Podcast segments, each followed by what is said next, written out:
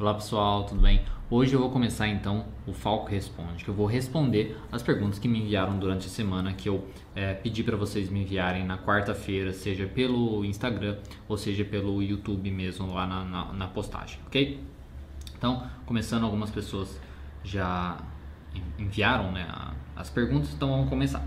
Primeira pergunta: Quais as principais diferenças entre o transtorno de personalidade borderline e a histriônica? Tenho quase certeza que sou border, mas meu psiquiatra e terapeuta se limitam a dizer que estou dentro do grupo B, cluster B.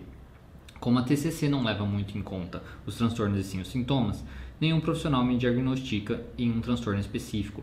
Porém, quero e tenho o direito de saber o que sou, até para me tratar de forma adequada e poder conversar com minha família a respeito. Bom, primeiramente, o que as duas possuem em comum, né, que até isso às vezes algumas pessoas podem confundir, é que as duas possuem, por exemplo, mudança de humor rápida, é uma expressão forte da emoção, comportamento de busca por atenção e a impulsividade. As duas, tanto a histriônica, pessoas com a, a personalidade histriônica como pessoas com borderline possuem essas características. Só que o borderline, por exemplo, possui algumas coisas que o histriônico não possui, como por exemplo uma raiva exagerada, sentimento de vazio e comportamentos autodestrutivos, como cortes assim e às vezes tentativas também de suicídio. Enquanto o histriônico possui algumas coisas também que o borderline não possui. E o principal comportamento disso que o histriônico tem e o borderline não tem é o comportamento mais sedutor e provocativo de um jeito mais sexual. Okay? Essa é a, o que, digamos, é, faz esses dois transtornos serem um pouco parecidos, mas também que, o que diferencia eles. Depois, o, os dois transtornos, eles realmente pertencem ao grupo B, que a gente fala, né? Nesse grupo B é caracterizado pelas personalidades que são um pouco exageradas, que tem a ver com as emoções exageradas mais fortes. E dentro desse grupo a gente encontra, por exemplo, o antissocial, personalidade antissocial, personalidade borderline, a histriônica e a narcisista. Então, e como, há, é, como eles estão dentro de um mesmo grupo, há uma alta comorbidade que a gente fala, né? Onde se uma pessoa, se um indivíduo tem um transtorno, há grande probabilidade dele ter também o outro transtorno. E também hoje em dia a gente vê que às vezes as pessoas podem ter traços de cada transtorno, então traços de um transtorno, mas não fechar o diagnóstico completo. Então muitas vezes o que está acontecendo é, com você, às vezes você tem alguns sintomas, alguns sinais, né, critérios diagnósticos para um transtorno, mas que não fecha todos os critérios e critérios diagnósticos para outro transtorno que não fecha também, e aí, mas ele que se encaixa nesse grupo B. E, e, e às vezes é simplesmente isso. Se você quer muito, assim, se você está muito na dúvida, você pode simplesmente buscar outro profissional. Mas a pergunta é, por que não confiar no seu médico? Porque essa coisa de você buscar o tratamento adequado, eles vão te dar o tratamento adequado simplesmente é, te, dando esse diagnóstico do grupo B, que não vai fazer diferença para você, você saber se você é borderline, se você é histriônico, não vai fazer diferença, porque como você mesmo disse, a TCC não, às vezes, muitas vezes não leva muito em conta o transtorno, o nome, mas sim os sintomas. Então, para você melhorar a sua vida, para você se tratar, é saber como você está reagindo com as coisas na sua vida e tentar agir e pensar de uma maneira mais funcional. Então, não faz tanta diferença assim. Mas claro, se você está na dúvida, você quer muito saber e não não está confiando nos seus médicos, eu diria para você confiar nos seus médicos e ponto. Mas se você não está confiando, busque outro profissional, isso é seu direito e ponto. Ok?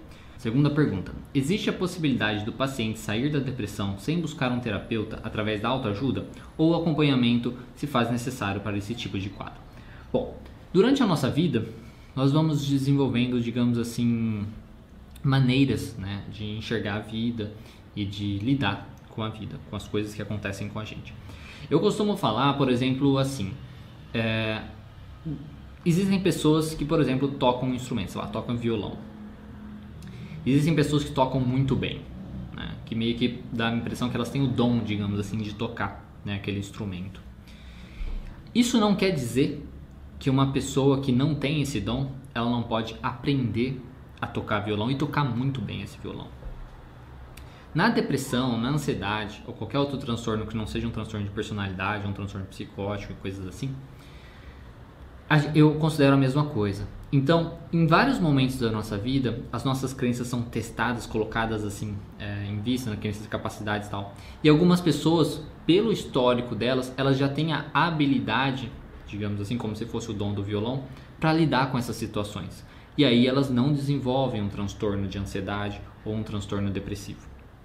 Agora, outras pessoas precisam aprender isso, aprender a lidar com suas emoções, aprender a lidar com as situações para não é, se prejudicarem pela ansiedade ou pela depressão ou, ou por uma tristeza, coisas nesse sentido. E aí você. Aí tá, isso, isso é uma coisa. Depois, a pessoa pode aprender isso sozinho, né? Por exemplo, com uma autoajuda? Pode. Até pode aprender. Só que é muito mais difícil. Porque se fosse fácil fazer isso, era simplesmente seguir os livros de autoajuda, aquele pessoal mais motivador e ponto. Só que nós temos muita dificuldade de fazer essas coisas sozinhos.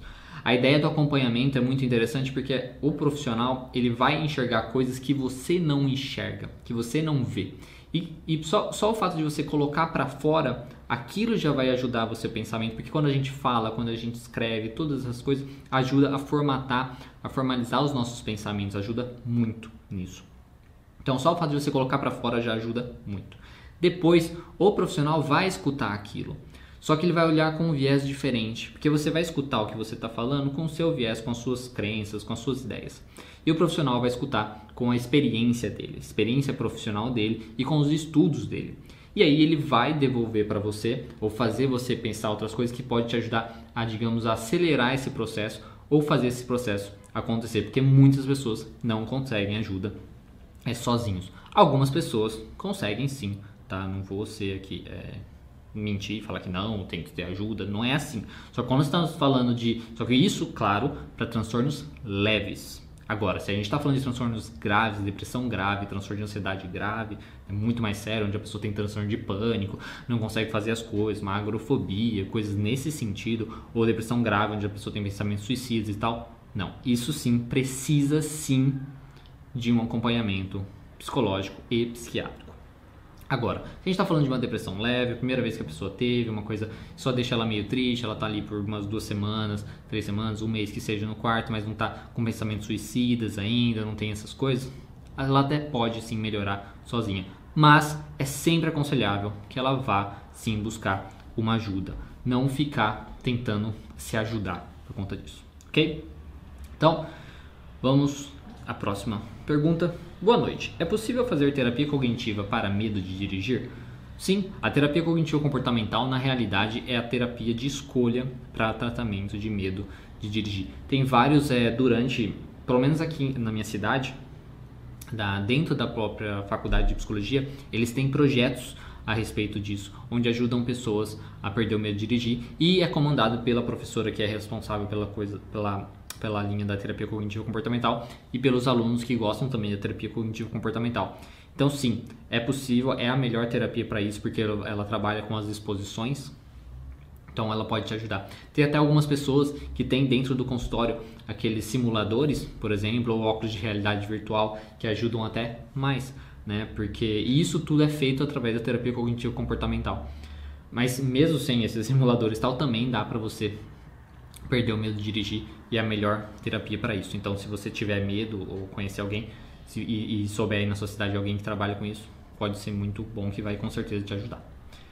Próxima pergunta: como a TCC confirmaria e trataria uma suspeita de TDAH em adulto? Bom, na confirmar, digamos assim, o que a gente usa é o, é o DSM mesmo, né? o DSM-5, ele pode ali te ajudar a saber os critérios diagnósticos que a gente usa para o transtorno de, de déficit de atenção e hiperatividade. Basicamente, no, os critérios lá, a maioria é focado é, em criança, mas no adulto não, não, não difere muito. É, é, a gente pode ver tanto o desempenho escolar dele no passado, coisas nesse sentido, isso pode ser um critério utilizado no adulto, mas muitas vezes ele vai demonstrar os problemas só lá na frente, quando às vezes tem um real desafio, digamos assim, então ele vai demonstrar mais na faculdade ou até mesmo no trabalho. E um jeito de observar isso é comparando com, com a média, digamos assim, com pessoas da idade, da sua idade, com, com a média daquela, daquela idade, que, com o mesmo cargo, com a mesma função, ou com a mesma escolaridade, na mesma faculdade, assim, é ver se ele precisa de muito mais esforço do que uma pessoa comum. De muito mais esforço ou de muito apoio dos outros, ou de algumas outras é, coisas é, do ambiente, coisas nesse sentido, para conseguir fazer um trabalho que outra pessoa faz tranquilamente.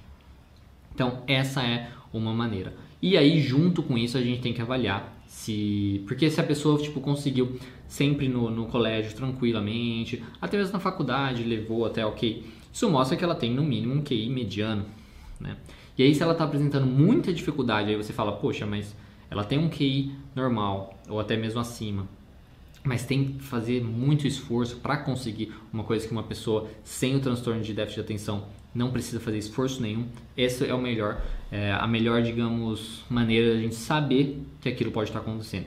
Mas para você confirmar mesmo, é só você chegar lá, olhar o DSM-5 e ver os critérios e, e, e, e, pronto, né? Confirmar dessa maneira. Mas como sempre, o ideal é que se busque um neurologista, no caso, né? Para que o neurologista dê esse diagnóstico final, digamos assim, que o sujeito tem ou não o, o transtorno de déficit de atenção e hiperatividade. E como a TCC trataria, digamos assim, o TDAH, é basicamente é, ensinando maneiras diferentes de lidar com as coisas. Primeiro a gente trata, por exemplo, a autocobrança, porque muitas vezes esses, as pessoas com TDAH às vezes se cobram demais, se acham muito incapazes e tal.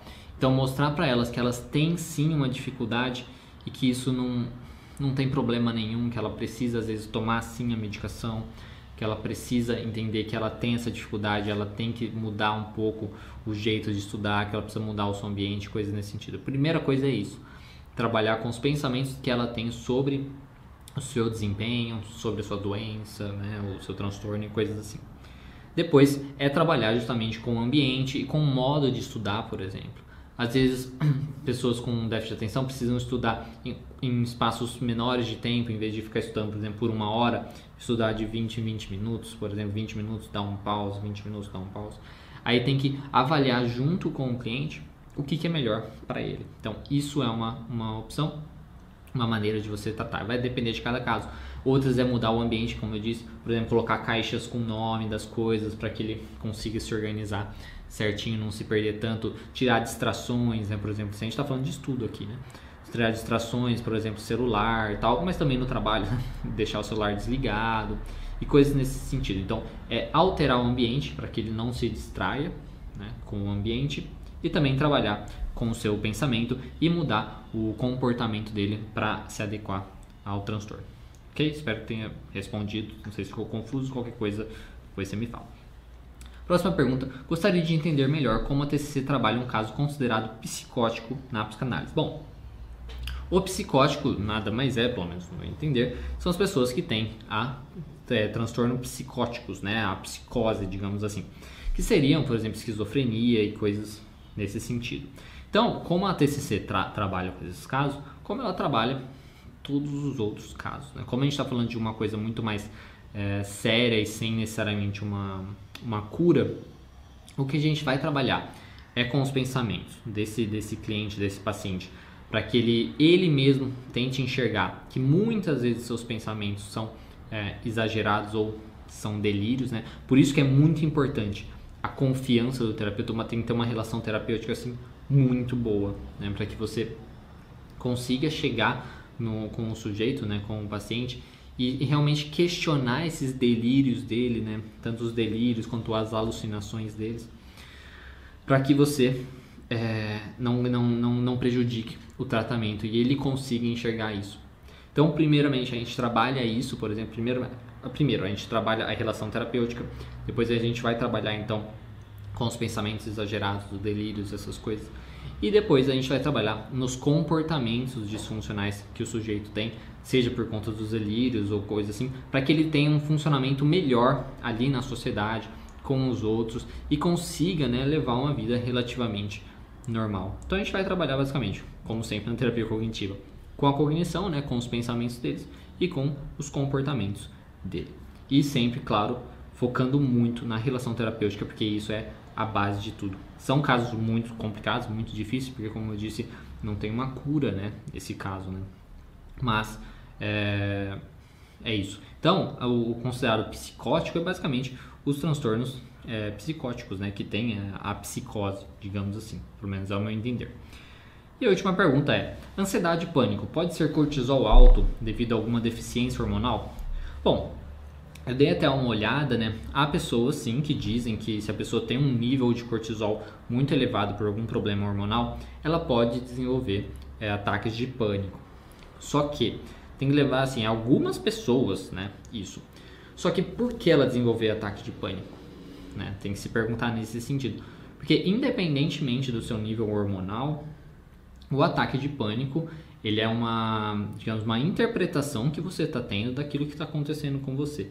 Então, o seu o cortisol pode aumentar, digamos, os sintomas né, da ansiedade, fazer o coração começar a bater mais forte, fazer você ficar assim, ele pode fazer isso.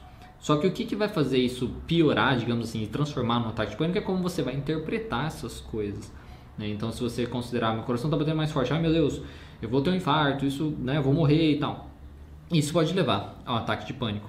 Então, é, pode sim, digamos, um aumento hormonal prejudicar, diria, ou até mesmo é, desencadear né, mais. Mas a pessoa já tem sim alguma, provavelmente a pessoa já tem algum problema, já, às vezes já é uma pessoa mais ansiosa, é uma pessoa mais preocupada e coisas nesse sentido. Então, é, o, o, o ideal né, seria, não seria no caso uma deficiência né, do, de cortisol, né, seria um, um aumento né, do, no cortisol. Mas de qualquer maneira, o ideal seria o tratamento conjunto aí, tanto de terapia como um tratamento com endócrino, né, para ver ah, os níveis hormonais. Ok?